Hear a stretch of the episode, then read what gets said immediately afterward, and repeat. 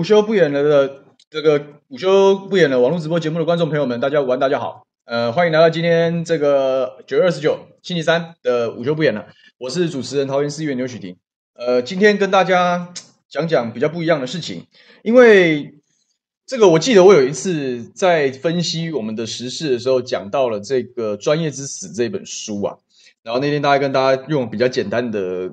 讲法分析了一下这本书的内容，那我记得那时候观众朋友的回响是不错的，就是希望说知道说我平常都在看些什么。那刚好最近这一段时间我看了一篇，不是书，比较简单，是一篇这个报道。那这个报道在讲什么？讲德国的梅克尔，因为他最近卸任嘛。那大体上来讲，你如果讲说在这个世界各地的民主国家中要选出一个蛮像样的政治人物，可以。相对安定稳定的领导一个国家，而且做出不错的成绩，大概十个有八个就会把梅克尔列入他的选项。所以这个梅克尔现象其实值得这个我们在台湾搞政治或者是在这个地方分析时事的时候来做一下借鉴。所以我最近有看了一篇这个联合联合报这个转角国际这个专栏里面对于梅克尔的分析啊，那我觉得这个故事写得非常有意思，然后跟台湾的发展，然后特别是我们前两集的节目都在谈国民党未来一些路线。其实都是可以互相借材的啊，所以说我今天会花比较多的时间去讲一下这样的故事。所以我现在把这个连结我贴到聊聊天室，它是三篇的文章。然后我觉得大家如果今天听完觉得是蛮有意思的，然后想要从这中间得到一些政治的启发的时候，你可以到这个连接里面花点时间把这几篇报道看一看。然后它我不认为它很困难，呃，就是一般的这个报道跟执政生涯的一个总结。然后但是长度也是有的。所以，然后不同的面向，从这个他的发展，他的这个政治的权力斗争，到他危机处理的一些模式，所以说，然后对他不只是有称赞，也有批判，就是说他这样子的人给政治带来的影响是什么？这个为政治带来启示是什么？就要分上中下三级，所以我今天花一点时间来讲解讲。不是讲解啊，就是说跟大家分享一下我读这篇报道的一些心得。那我想这个应该是跟我们这几次讨论的主题啊，其实都可以挂钩的。但不管怎么样，我们还是要从一些时事来开始切入啊。所以说，这个我们还是会先讲一下最近的事嘛，就是这个国会每天打架，让我都没让我都没有题材可以讲，也是蛮烦的啊。所以我们会也会稍微聊一下这件事情。所以莉莉 John、罗玉成、婷，还有我们的 Allen、卡布列拉，这个还有干净核能小美。大家午安啊！大家午安，一样啊。这个节目开始之前，请帮我们按赞，帮我们分享，然后让更多人一起进来讨论。虽然这次的题目没有那么充满激情，但是我觉得是可以是时候让我们的节目回到理性讨论事情的轨道了，对不对？好，先讲这个国会之乱。国会之乱就是这个国会一再空转。最近几天我们看到的是这个立法院又要开议嘛，所以理论上来讲，应该是这个苏贞昌院长的施政报告跟甚至是排总质询的这样一个时间。在这个下半会期开始审预算之前呢、你还是有质询这样子的一个会议的议程要走。那当然，国民党在这个党主席选后之后，必须要赶快回到战斗的位置上，所以毫不犹豫也毫不意外的在呃这样的时刻选择用武装冲突，也没有到武装啊，就是说用冲突、用偷袭的方式，那再一次的占据了议场，然后形成了目前来讲依然应应该也是意识瘫痪的一个状况。那这件事情其实值得大家讨论一下。那跟国会相关的另外一件事情，就是我们的这个台湾基进的立法委员陈柏惟，在这个国防外交委员会上质询国防部部长邱国正的一次一次这个质询之中啊，也爆发了这个语言之乱。所以这几件事情，其实我希望跟大家来聊一聊，然后这个我们从中间找一找想法。我也想听听大家的看法，所以大家边听，如果有什么想法，你就就就丢出来，我们可以一起讨论哈。就是说，我今天想跟大家聊，就是说国会国会空转的观感问题啊，还有说在野党在选择这个攻防时候的节奏的问题。就是说，大家觉得一直这样打下去是好事吗？我我把问题丢给大家好，就是说你们觉得这样子持续的焦土作战，对于国民党而言是利多还是利空？这个问题我其实也没有答案，因为过去一段时间其实我是蛮赞许这样的行为，因为民进党实在就是北蓝嘛，因为。对啦，我让你去做咨询，然后我也让你辩论，然后该让你该该你讲道理，该你骂人的时候，我也让你骂。但到最后，他显然不会因为这些这个理性的咨询，或者是说这个辩论的过程，就调整他的政策，因为他到最后就是横财过造，无论如何都会继续做。所以打当然这样子弄着弄着，大家就不爽了嘛。那不爽的时候，当然就干脆就翻脸嘛。因为其实民进党当初在。在野的时候，他也是用这样的方式，他没有在跟你讲道理，他必须要透过这个强烈的动作跟宣誓去刷自己的存在感，免得自己在这个选举市场上被被遗忘、被淘汰。但是哦，但是哦，就是说，我会比较想要探讨的地方在于，就是说，这个到底打是必要的了，就是说，你不可能不打，国会没有杯葛，没有瘫痪，你少数党就白玩。但是我觉得蛮，我自己有嗅到一丝不寻常的地方，在于就是说，这个这样子的一个战法的 timing，我觉得是受到比较大的挑战。就是说你，你你你遇到一个很严重的事情，然后你必须要用这种很激烈的手段，比如说来猪，他哪哪怕是要丢大厂，我都觉得是 OK 的，就丢吧，丢吧，没有关系啊，破坏都没有关系，因为那个是一个我投票之前的一个攻防，然后少数一定会输，但是我必须要非常。非常跟他，我我我要跟他输赢，然后我要以少胜多，我必须用瘫痪的方式，所以我觉得那时候打是没有问题。但是我觉得到现在为止，再打的时候，我觉得有些盲点。我觉得有些盲点，这个盲点在于这一件事情啊，就是说透过瘫痪议事来行悲歌这件事情的边际效益。就我们今天抽离对于政党的支持，对于民进党无赖的不爽，以及等等，就是说你抽离这样子的一个情绪，然后你客观来。纯粹就政治的厉害的角色角度来分析这个瘫痪国会的这样的一个行为，它会是一个，它会不会是一个有利的、有利的攻防策略？那我的想法是这样，就是说国会要不要打架？要，要不要杯葛？要不要瘫痪？要，那是正常的，就是打架其实是国会的常态，不不是常态，但是它是国会生态的一环呐，它会在必要的时候出现嘛。他会在各种场合、某些 timing 的时候，他就会出现。所以他，我我见怪不怪。但是问题是，为何而打？我觉得这是一个蛮值得大家朝野两党都要深深思的问题。主要是在野党，因为民进党当然无赖嘛，他无赖，我们也不想多费唇舌去讨论他。那有关于政策，包含三加十一，包含疫苗采购不力，包含这些疫情中间的这个乱七八糟，还有讲出来的各种干话，我觉得大家也都非常清楚。所以说，你再去讲这些东西，我们就就是也不是再去，也不是要花时间再去讲这些政策的一些细节跟内容。但关键是我很想知道，就是说国民党这一次的会期啊，在用意识瘫痪的方式来阻止苏贞昌上台报告这件事情，他为何而战？那当然，在宣传的管道来讲，或者是在正常的说法来讲，他当然就是说我们要为三加十一这件事情讨公道。那我觉得也没有什么。没有什么不对，但是我老觉得这件事情有点叫强弩之末啊。就是说，你如果真的要我评论这一次的攻防的话，是我不能，我不会否定他的起心动念是好的，是说要办一个尽责的在野党，我必须要，我必须要战斗，这是对的。但是问题是这一件事情啊，他挑的题目啊，他的号召啊，已经是一个强弩之末啊。那既然是强弩之末的时候，就会衍生出一些问题。第一个，打中的力道够不够强？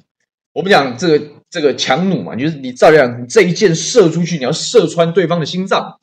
但是强弩之末的时候，你你你对他只会造成皮肉伤啊。好，那这件事情是不是一个最理智的做法？我觉得是一个很值得讨论的问题。那第二个是，既然既然是强弩之末啊，那退场机制是什么就很重要。就我如果从一个旁观者的角度来解析这个立法院现在正在进行的攻防，其实不外乎就是这两件事。第一个，你的强弩之末有没有办法继续伤害到民进党？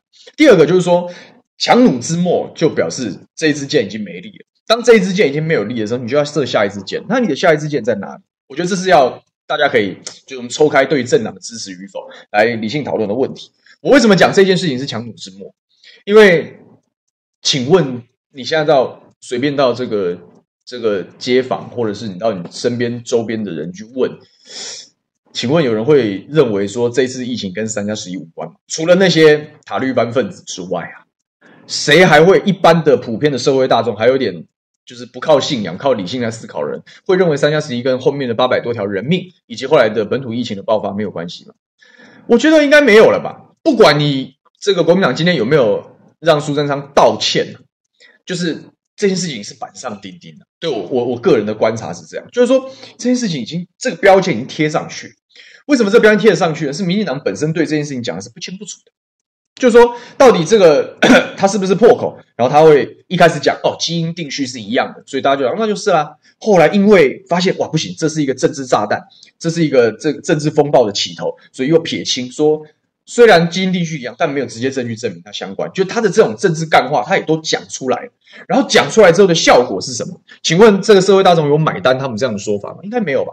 他这种他讲出这样的话，然后要硬凹某一些层面来讲，政治上来，他只要跟他的基本教义派交代而已。他只是要跟他的塔利班信众交代而已，因为他们很清楚，反正权力在他们手上，多数在他们手上。如果你他会选择流失部分中间选民的支持，他也不可能让自己的基础信众溃散。这是民进党在操作政治、操作议题的非常重要的核心逻辑。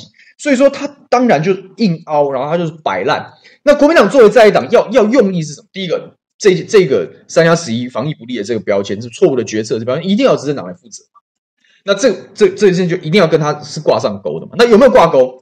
其实，在杯葛这这一次苏贞昌上台报告之前，不早就挂钩了。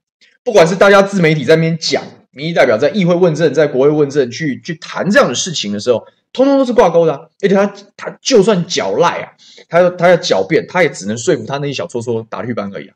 大部分的社会大众都说，这你责无旁贷啊，这就是你的问题啊。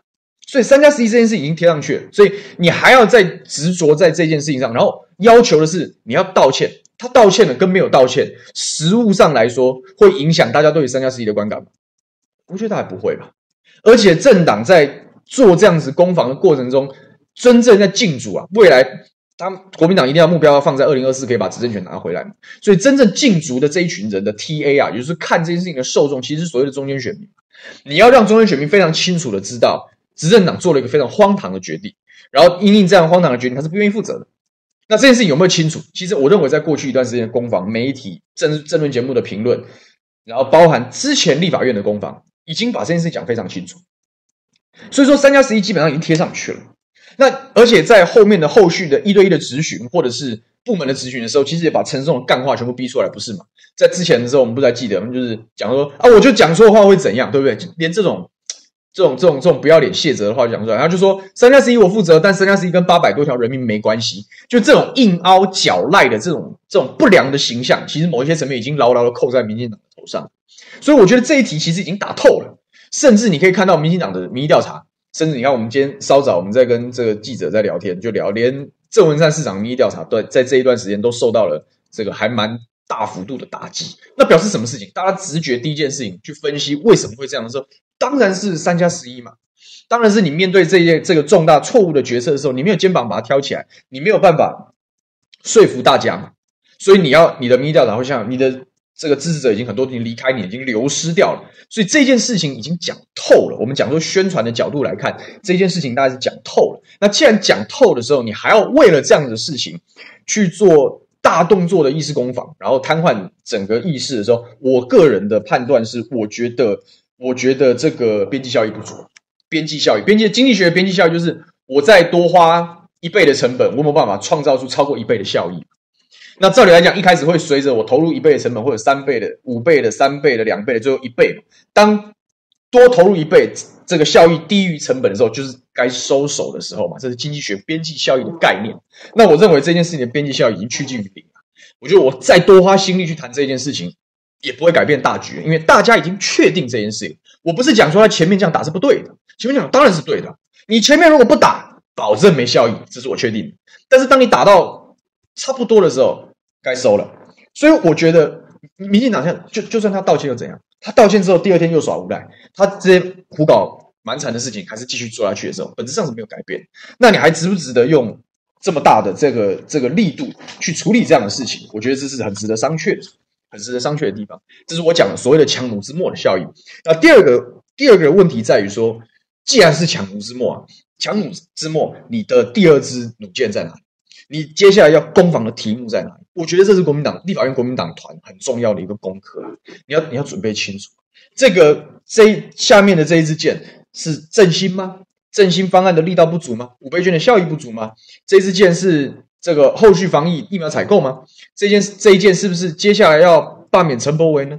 还是十一十二月十八的四大公投要开始诶？要开始诶？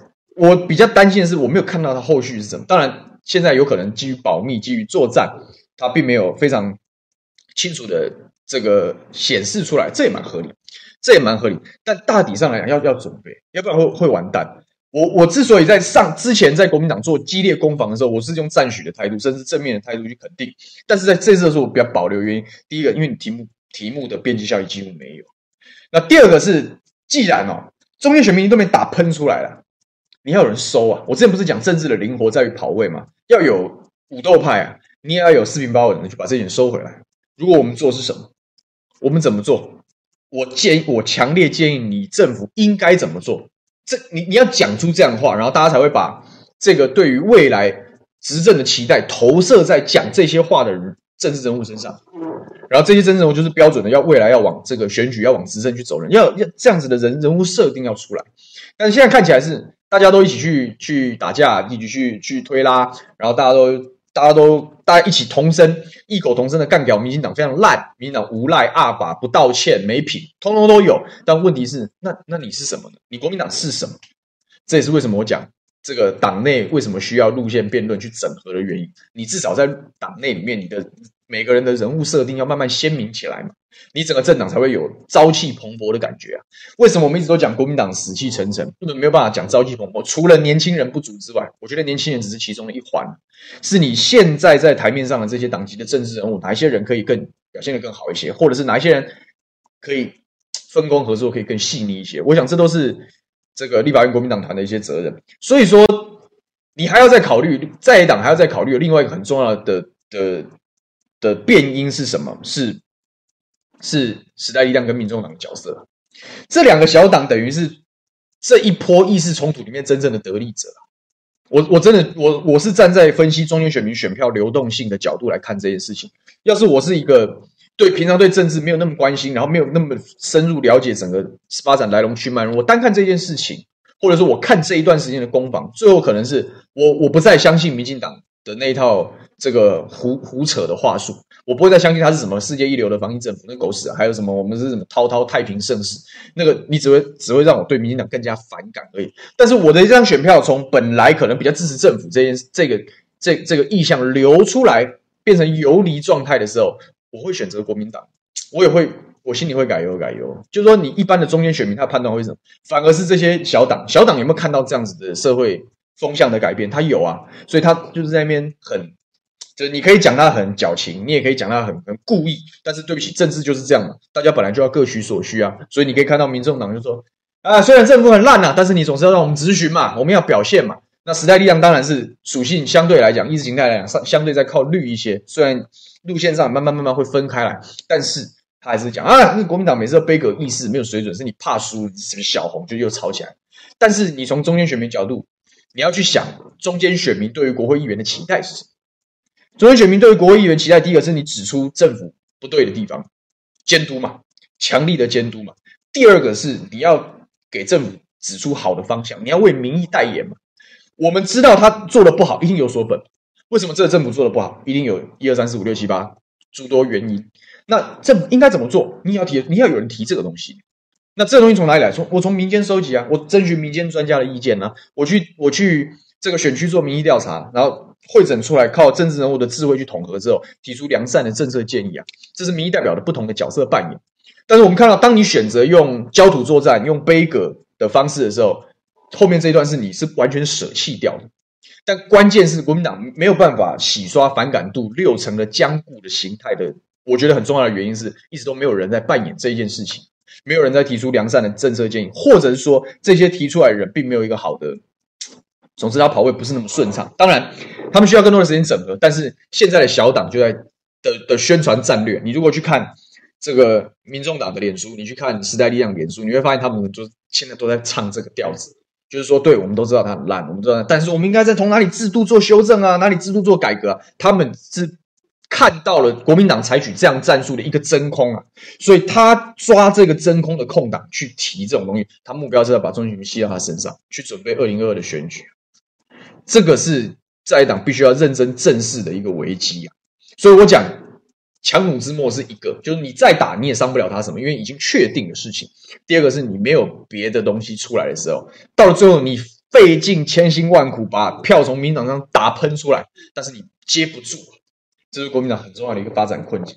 所以说这也是我讲你你你党内哈，如果没有办法大家生态来讲开放点，然后大家去。达成一定的共识，或者是交换，这交换也很正常。哪一个政治不发展了？你没有办法透过这样的一个机制的建立，然后让大家更灵活的去跑动的时候，很有可能是你你这段时间的，就我他确实很称职的扮演了强力监督的角色，但是他没有办法因为你的强力监督而取得你下一次执政或者是更多席次的票卡，这是一个长线的危机啊！这是国民党好好思考的事情。那当然随时都变化，所以我只是就现状来做分析。那我也期待这。可以做这个灵活一点的调整。那我想这个，呃，我也是希望他们好好问政啊。就是个人来讲，就是我们私心嘛。私心是什么？你好好问政，你每天这攻防有非常多的片段，非常每一篇都是可能是新闻，很有可能是舆论的火药桶就爆开了，很有可能是这样子的。那这样子，我们这边才有很多话题可以讲。就我现在一翻，我今天跟我主任讨论，我说今天有什么时事？他说他国会就瘫痪，怎样有时事？空掉了。反而地方这这些。比如说我们这种自媒体啊，这种自走炮、大炮，一天到晚乱乱乱炸执政党这种大炮，我没有料可以讲，因为你卡在那里。然后讲的东西其实是我们讲过一千次啦，会因为他瘫痪，我们再讲一次三加十一吗？我讲秘书，大家都知道，就是你就是很存有私心嘛，你就是管理不彰嘛，你就烂嘛，而且你不愿意道歉，这是早就确定的事情。所以我们期待看到一点比较灵活的事情。那另外一个国会乱象，当然我们聊一下这个陈柏惟的质询闹剧，就说这一样。就是说，虽然政党属性不同，就国民党瘫痪议事是国民党瘫痪议事，那基进党这个唯一立委在这个咨询的殿堂上搞那个意识形态的东西，本质上都会遇到一样的状况，就是他们做的这些事情其实都不是现在的中间选民想看到的事情，就是所谓的人民观感的问题，反而会变成有点扣分的状况。那陈柏惟在干什么呢？他跑他，我还原一下事实好了，我稍微平衡一下，就是说。因为你知道，民进党是很，就是他希望可以讲台语，希望可以讲这个各各国语言，他要去踩这个进步价值的的的这个缺嘛。就是说我我我在乎各种语言，所以我在执政的时候，我的议事环境应该要准备好。所以他们有所谓的传译器材，就是即即席翻译这样的概念。那陈就这个事情才差不多讲好，准备要开始试办，在立法院里面要开始试办。所以陈柏威就希望说，那不然我跟邱国正答询的时候，我就来用这一套。制度，那我觉得也不晓得是怎样。他大概，他跟他跟邱国正好像之前就有冲突。他跟这些他在国防外交委员会，然后他每天到晚这讲这个讲那个，不知道讲些什么。所以大概跟这些官员也没有什么很畅通的沟通管道，也没有什么默契。照理来讲，你做一个执政党的侧翼，你怎么可能？当然是跟执政党的官员配合嘛。你怎么会搞成这样呢？当然没有。所以他就说：“哎，这个部长，我们现在要用这个传译器材哦。”那我是觉得邱国正。我也不知道他是故意的还是怎样，反正他就我就不想用，我找次长来翻译就好。然后就因为这件事情，他们就吵起来。那我觉得这这后来当然吵起来之后，大家就说啊，你这是草包嘛，然后你你你没有办法好好处理，你你在国防外交议事堂上你讲这些东西，所以对于陈柏惟的罢免来讲，是等于是添了一把柴火，你知道吗？对他对他的这个政治发展来讲，我觉得是重伤，我觉得是重伤。那为什么会重伤？你就知道，其实越来越多的社会大众，越来越多的社会大众在观在观察台湾的政治，在判断政治人物的言行，跟跟决定要支持谁的时候，已经不再是以前那样。我一直都鼓励大家乐观，我鼓励大家理性，鼓励大家讨论原因是什么，因为我知道这一定是社会趋势，这也是一个成熟进步的民主国家应该要有的风范跟样子。所以说，你你为什么大家？不会喜欢国民党的冲突手段，因为他觉，因为那为什么大家不喜欢陈柏惟把质询的场合拿来？你明明应该谈国防外交的题目，你去谈语言的这公平正义干什么呢？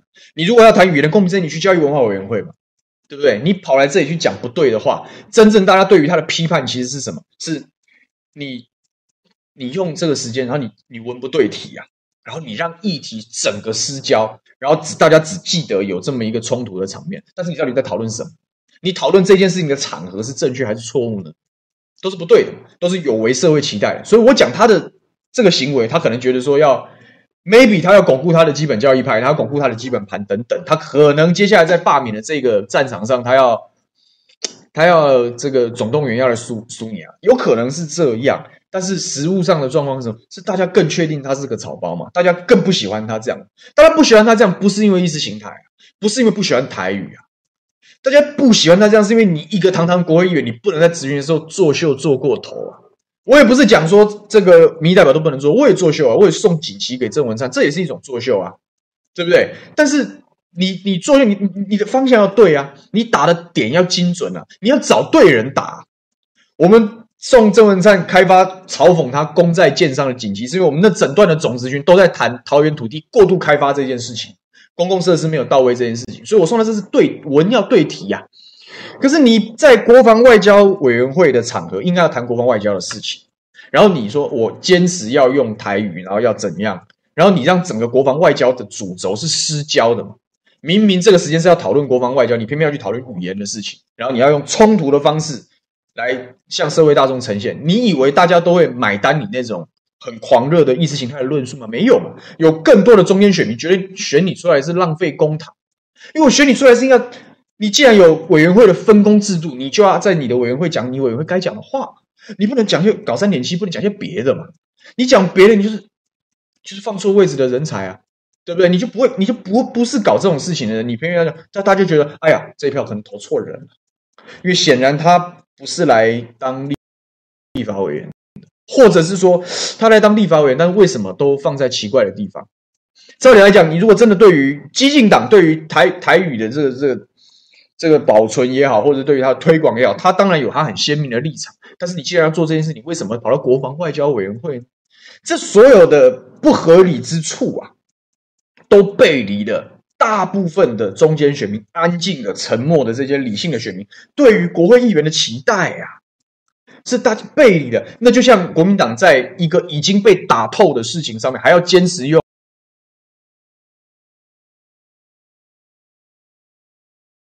这个呃冲突的方式瘫痪议事的时候，一样是会背离很多中间选民对于国会议员的期待。这两件事情其实有点，虽然完全这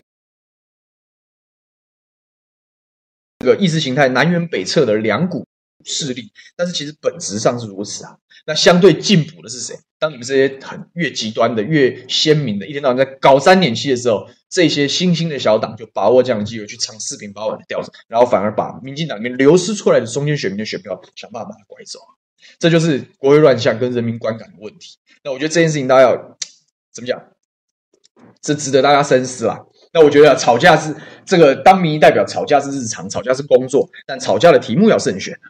吵架的题目要慎选。既然国民党好像没有非常清楚接下来的几支箭往哪里射，我是觉得，我是觉得该对焦公投了。现在开始九月底啦，十月，当然中间有一个三 Q 的罢免案，但是那是区域的地方型的题目。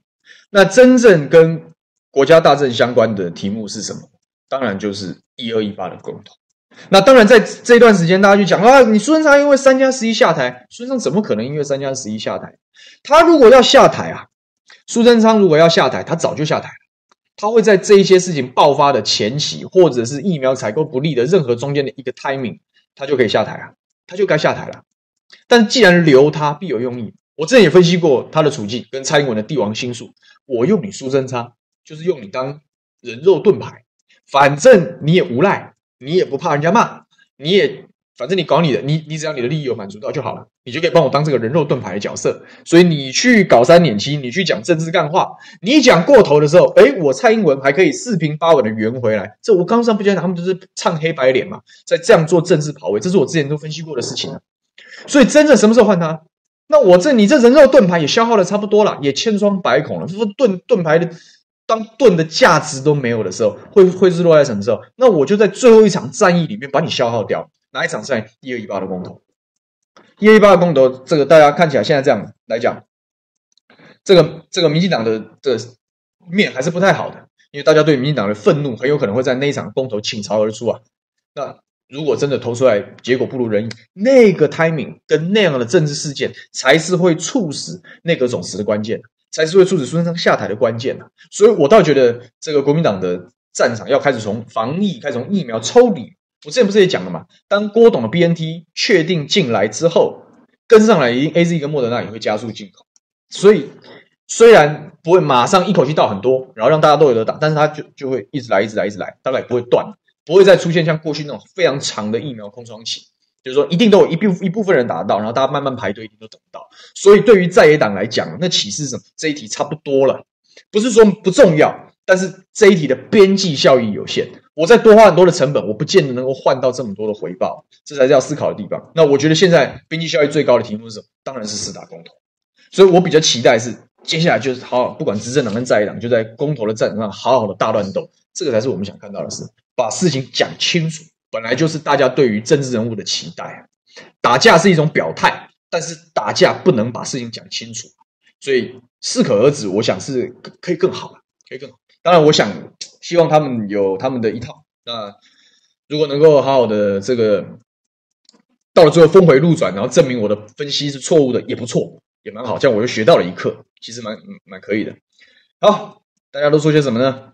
哎，我们谢谢方平方平兄。好大一笔抖内呢，感谢你，谢谢你支持五二新闻俱乐部，还有我们对，就是他都不留个话嘛。刚刚我们的小编还说，既然捐这么大一笔，可以留个话嘛，可以念一下。但是谢谢你，不管怎么样，赵新志讲说，打架对民进党有效，但对国家是无效的，应该是看事情，就是说打 OK，但是要知道为何而打，然后要知道能不能见好就收，这就考验国民党是否灵活，因为这就是中间选民在看的事啊。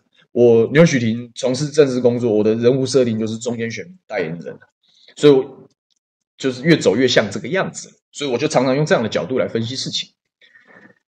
好，你看，所以有些人讲一场闹剧，然后兰卡讲说，国民党之所以剩下杯葛，是因为之前出手挡了很多次，然后当无意间成为了民进党的刹车皮，还会被骂翻。对，所以是挑题目，就我不是讲说。因为党会有社会观感不好，所以就不要谈这件事。不是的，是谈，但是随时做调整。这个题目差不多的时候，我要为新的题目而作战。那我相信国民党应该会很快调整，我相信是会这样子。赵先生说，如果德国的基民党、社民党、绿党跟台湾的民进党一样，德国国会搞不好也会天天打架。哎，这倒是有可能。不过多党制啊，比较在乎协商，因为多党制如果一人一把号，那国家会出大问题。会出大问题，所以这个议会内阁制的政党，他们的协商的机制会更明显一些。谢谢 Bruce Dan 讲说牛 Sir 好好加油，我一定会好好加油。这个 KJ 令说要能打的立委，就是不分区立委角色也很重要，要能够单打独斗，没错。阿蔡讲说，随着大家疫疫苗施打慢慢普及，三加十一议题跟热度也会慢慢退烧，对，所以要一直找新的题目，比较辛苦，比较辛苦。这个菲菲说，绿色政治是洗脑与欺骗来增加自己的势力，这个东西是有极限性，就是你会发现，它到一定的程度之后，它就没办法扩张，因为不是整个这个社会里面一定有非常多的情用情绪的角度看待政治的人，有有没有在带没有在思考的人，这一定有社会百态，一定有，但它不是全部人都是这样。我们要了解的是社会的破碎性跟片段性，这跟我大家讲的题目都是都是相关的，所以会增加，但是会有极限。那相对来讲，你要。你要把你要把它拆得很清楚，哪一些东西是可以靠比较简单的说法可以巩固的支持者，哪一些东西是需要透过比较理性的说服跟比较多的沟通可以掌握到支持者，这要分开处理。所以这是你一个政党为什么要这么多人才，为什么要容纳不同的声音，就然后为什么要能够做到这件事情，能够中横百合、协调顶耐，才有办法有机会变成大党然后执政的关键也就在这里。因为当你从小党纯粹的理念型开始要我的目标是执政的时候。你要顾的题目就多了，然后这些题目彼此之间是会互相冲突。那你这些党的民意代表，他们政治人才在不同领域上，他可能是个别领域的好手，但这些人彼此之间会冲突啊。所以党要跨过这个门槛，然后容纳不同的声音，还可以整合出大的方向的时候，他才有办法变执政党，才有可能变执政党。所以说，这要想。摩尔讲说，昨天这费总之后还被民进党倒打一耙，因为民进党善于操作意识策略。那当然，反正杯葛也没差，他也不用理他。但是我讲的关键其实是一强弩之末，然后下一次见面，那你的退场机制是什么？我也在观察这个事情。所以打都很辛苦，但是我觉得差不多了。那希望可以看到更多、更多有趣的、有趣的操作。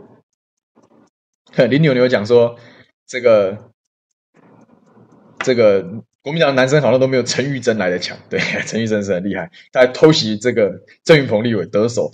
抓到他们都排队都在睡觉，呵呵，非常有意思。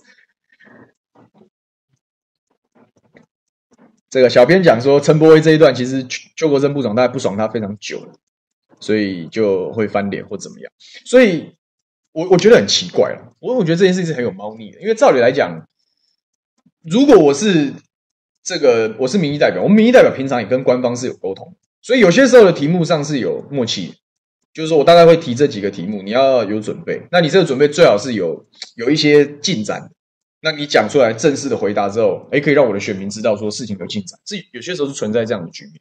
那既然陈柏惟作为这种这这种执政党忠诚的侧翼啊，都已经是这样的角色，你跟国防部套个招其实不困难。就是说，哎，这个台语通译这件事情，传译这件事已经准备的差不多了。那是不是我们明天质询的时候来试一下？你事前稍微，你事前稍微打个招呼不就好了？那我觉得邱国正大概也不会是那种话都讲不通的人，就那就来试啊。或者是说，哎呀，那真的不方便，可能因为怎么样？那你如果真的有心要这个这个立委真的有心要推动这个立法院里面的这个传译制度的话，那邱国正如果。觉得说我不方便，或者说那我下一次咨询，或者是别的咨询，或到别的部会咨询的时候，我再找别的可以接受的部长来实验，这不就成功了吗？他无非就是要证明这件事是有在做的，这个台语传译制度、通译制度是有进展，你非得要选这样不可能。所以我是我我个人都非常怀疑，他根本心里不是要不是为了推这件事情而做，他是故意要制造冲突，他是故意要故意要惹事啊，他甚至都不不止，他已经不不只是不管国防外交，他连。基进党要照顾这个台语，要要讲这个，他连这件事情要好好推动都忘记。你现在不是在野党，如果现在国民党执政的时候你要冲突，那你就冲突。你是执政党，那民进党都帮你把事情的路都铺好好的，你好好配合演出，你不就好了吗？结果你非得要用冲突方，我不知道是我不晓得他是我，我觉得以他的头脑，他也是头脑灵活的人，我我我也不觉得以他的智商跟头脑，他会笨到说不会想这种方法。所以我个人呢、啊，他我觉得故意的。他就故意的啊！不管邱国正那天回答怎么样，他都会想办法冲突，因为他要用那方巩固基本盘。我觉得他们的盘算是这样，那不是很可恶吗？那你真的以为这种方法可以骗得了台湾社会大多数人？我就不相信。我们就看吧，我们就看吧。所以小编讲说啊，还有支持激进的同学看到他已经有点后悔。他不要这个，我觉得基进党不要以为说这个社会有很大一股力量，因为有陈柏伟表示大家很支持，没有哎、陈柏伟能够在台中第二选区得。得到这样子的祝福，不是因为他是激进党，是因为他是相对于传统长期以来垄断地方政治跟垄断这个区域政治的这个传统政治人物，他是有非常鲜明的对比。他相对年轻，他没有派系，他没有人情包袱，这些是很多中间选民喜欢的特质啊。跟你的政党、跟你意识形态其实没啥关系啊。他们投陈柏惟是哦陈柏惟是不同于严宽恒的年轻人，也许可以比严宽恒做得更好。因为我们已经给过严家非常长的机会，他也服务很久了。但是我这次就想换一换了，换口味本来就是民主的一部分，是选民的权利。所以他不要以为说哦，因为是这样，因为是因为他是挂激进的战袍或怎么样，不是这样子的，不是这样子的。所以他去搞这个时候，反而会让当初很多在台中第二选区对他寄予厚望、对新政治寄予期望的一些人会失望。原来你上去之后，原来你是为了你那个政党在服务。所以我这一票投给你，本来是希望你为台中第二选区带来一些改变，你为台中政治风气带来一些改变，结果你都在搞这些东西啊！所以我讲他从社会观感的角度来看是大伤，很有可能的就是推倒他罢免，本来一败一败，推过他很有可能就是因为他这一次的咨询。所以阿蔡讲他没有立法委员的程度跟高度，这就是大家要看，大家要看。好，我们的阿 K 亚讲他要上班了，希望我加油，没关系，我就继续讲啊，继续讲。所以。好，这是瘫痪的国会的部分。好，但我今天要跟大家分享的另外一件事，比较重要的事情，其实有关于这个我们最近我最近看了一篇报道，然后我推荐给大家。这个这个报道的留这个连接在最上面，就是我开场的时候我贴三篇的连接。这个是联合报的转角国际，其实看，但它就是一个写写比较多国际事务的，然后当然会找一些。找一些不同的领域的，可能是专家学者，可能是观察家，可能是资深的媒体人去撰写这样的东西。我觉得看看这些东西长知识，会比看书快一些。然后当然没有那么深入，但是长长心是不错的。而且我觉得这些专。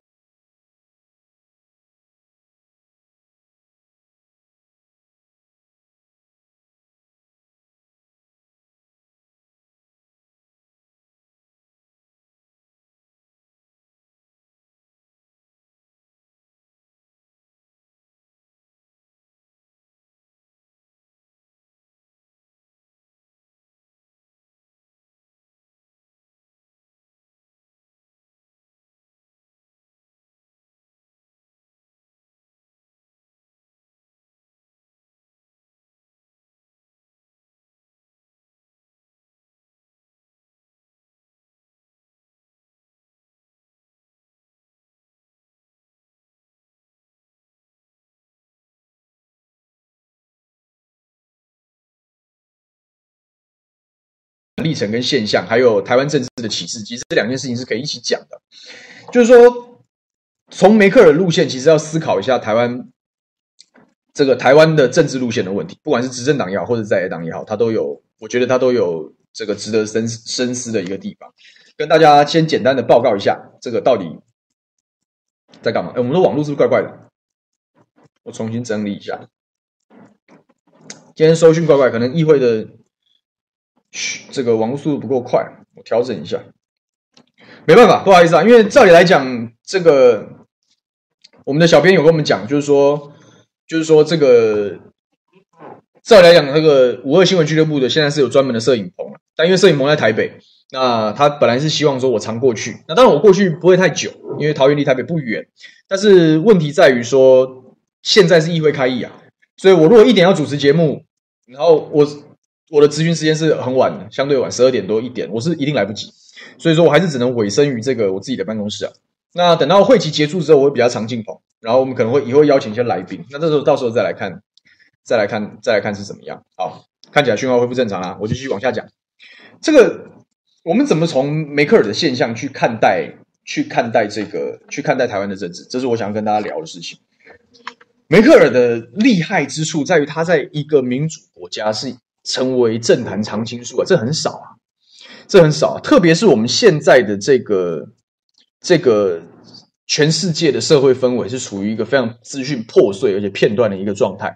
那在这样的情况之下，在在民主政治这么长，这几年就选一次举，权力就一直交换这样的一个体制之下，他能够长期的在德国这个老牌国家执政这么长的时间，其实非常厉害啊！我个人是对他有非常高的评价，因为我觉得大概我就讲开头的时候我讲，我说你去谈成熟进步的民主国家，然后你能够很像样的治理，然后原则上国家的整体环境也都还是不错的，大概很难。要像举出一些很好的例子啊，是很难的。现在大家反而都在质疑说，民主是一个很糟糕的制度啊，民主没有办法解决国家的发展，没有办法解决人民的需求。但是当然，我讲就是德国嘛，除了北欧国家之外，模范生当然就是德国。那德国的好，大家会觉得他不错，大家会觉得他值得堪堪称典范的原因是，就大家会拿梅克尔这这个角色来说说嘴，就是说他非常厉害，他为什么可以长青啊？那我就简单的带一下他的这个生平。他为什么可以在德国的政坛长青？因为他在这个也是时势造英雄啊，也是刚好就是有这样子的一个结合。他的人物设定，我讲这这个年头搞政治非常吃人物设定。你是一个什么样的人？你这样的人给大家就是所谓的政治人物一些形象、公众形象。你的公众形象跟你的言论、跟你的决策，跟你在部分的做结合啊。这档的事情是在这个时代里面来讲是非常重要的。那梅克尔的人设是什么呢？几个标签呐、第一个叫东德啊，他是东德人；第二个叫做女性；第三个叫科学家啊，这是梅克尔的这个人设。那这样子的人设围绕出来。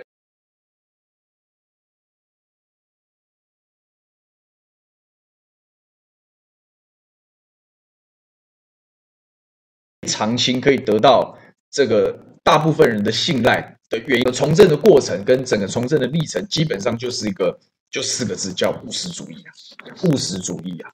你觉得，特别是为什么今天特别要谈梅克的角色？所以我们前两集的节目，我们都在讨论路线。那这个路线的时候，就有人讲。这一个政党或一个政治，他一定要有一个真理啊，他一定要有一个党魂呐、啊，他一定要有一个有一个这样子啊，然后整个社整个社会会因为你讲的东西是真理，所以整个社会围绕着你这个政治人物或者是你这个政党来转。那当初有有一有一直都都有这样子的辩证。那我们的讲法是就对峙嘛，就是说不是这样子的，政民主政治你必须要与时俱进嘛。你的政党的价值要与时俱进，你政治人物的言行举止要与时俱进，你整个要跟随着社会的这个脉动跟社会的变迁去做策略的调整。我刚刚这样讲一大段，大家都有听到吗？天哪，我刚刚看到我们好像有泪歌，有杂音啊！看一下耳机没问题，等我一下。小编，小编，呼叫状况怎么样？回报一下。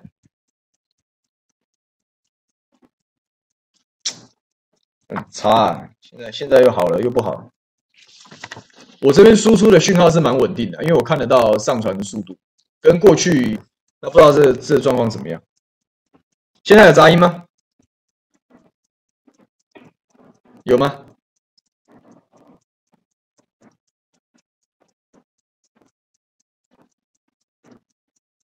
小编，小编在吗？回答一下。你调好了。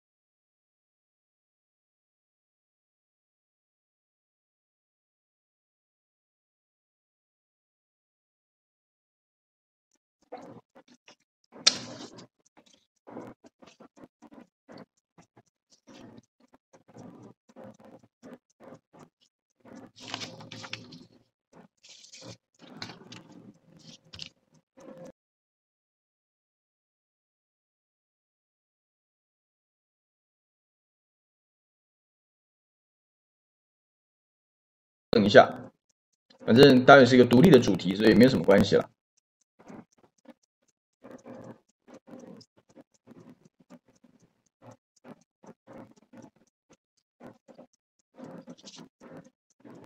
可以吗？有吗？先开始啊！好，先开始啊！那就我就继续往下讲了啊。我们刚刚讲到说，德国梅克尔他是一个人设非常鲜明的政治人物，她。来自东德，她是女性，她是科学家，理工背景出身，所以围绕着这样一个特质，可以出现所谓的理性务实，然后决断力非常强，就是科学说话的这样子的一个人物设定。这样的人物设定，在他整个从政生涯里面贯彻的非常彻底。那既然贯彻的非常彻底，是这也是为什么他能够取得比较多人信赖的一个非常重要的原因呢？还在处理中，到底好不好了？烦呢？可以吗？哎，我们棚内到底状况是不是 OK 的？就我不知道要不要要不要继续往下讲，讲话就会有杂音了。我的麦克风是没问题的啊，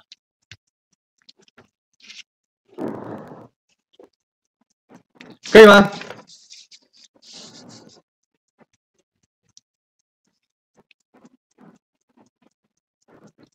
还是那个麦克风拔掉重插的？来。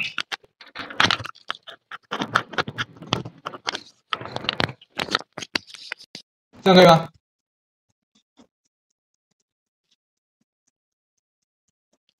一二三，一二三，可以吗？有比较好吗？还是网络问题？比较。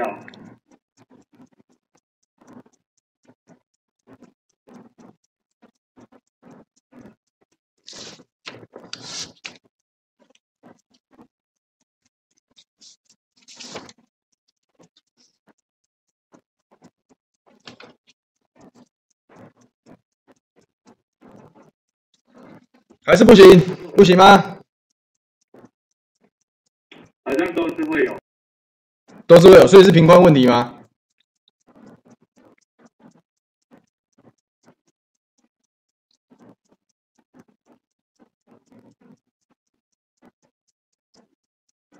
所以是我这里的问题，还是你那个那个终端的问题啊？应该不是我这边问题。哇，那没办法，是网络的问题。网络的问题。YouTube 的问题还是我这里问，因为我最近看频宽还蛮顺利的，一直都是下载诶上载都有两 M，都差不多啊，跟我们平常直播差不多啊。嗯，好了，要不然这样啦，因为我今天后面也有行程，然后刚好时间，如果是今天这样的话，那我把梅克尔这一段有没有，就是德国政治给我台湾的一些启示有没有？这一题哈，哦，这一题我们留到，反正就这个我连结已经贴贴给大家了。啊，我链接已经贴给大家了，我们可以看，我们我们这样这样子哦，我们也有时间，就是我们的听众朋友，如果很有兴趣想要听这一题的人，可以先看转角国际的这三篇报道，在我到时候在讲的时候，大家可以比较快的进入，我也不会觉得说我要交代多少内容的问题啊，好不好？我们用这样的方式来来来解决今天，要不然你今天这样讲，第一个时间也不够，第二个频宽这样一段一段，我讲的也会非常不爽，好不好？所以我们用用这样的方式，那我今天的节目我就先到这里。因为我后面也有行程啊，我也没办法再继续往下讲，所以说就看一下这三篇有关梅克尔。那想想一下我刚刚讲的他的人格特质啊，东德女性科学家，理性务实决断力，然后他是用什么样的方式在这个民主时代、这个破碎的社会中生存？这我们大家可以思考一下。然后礼拜五的节目的时候，我们来跟大家，我们来跟大家讨论。我到时候礼拜五的时候，我再来导读这几篇报道，然后再跟大家做讨论。那我们今天节目，因为这个没办法，因为频宽的问题，我们知道先收了。那就祝福大家这个呃，工作顺利。那我们礼拜五同一时间再见，拜拜。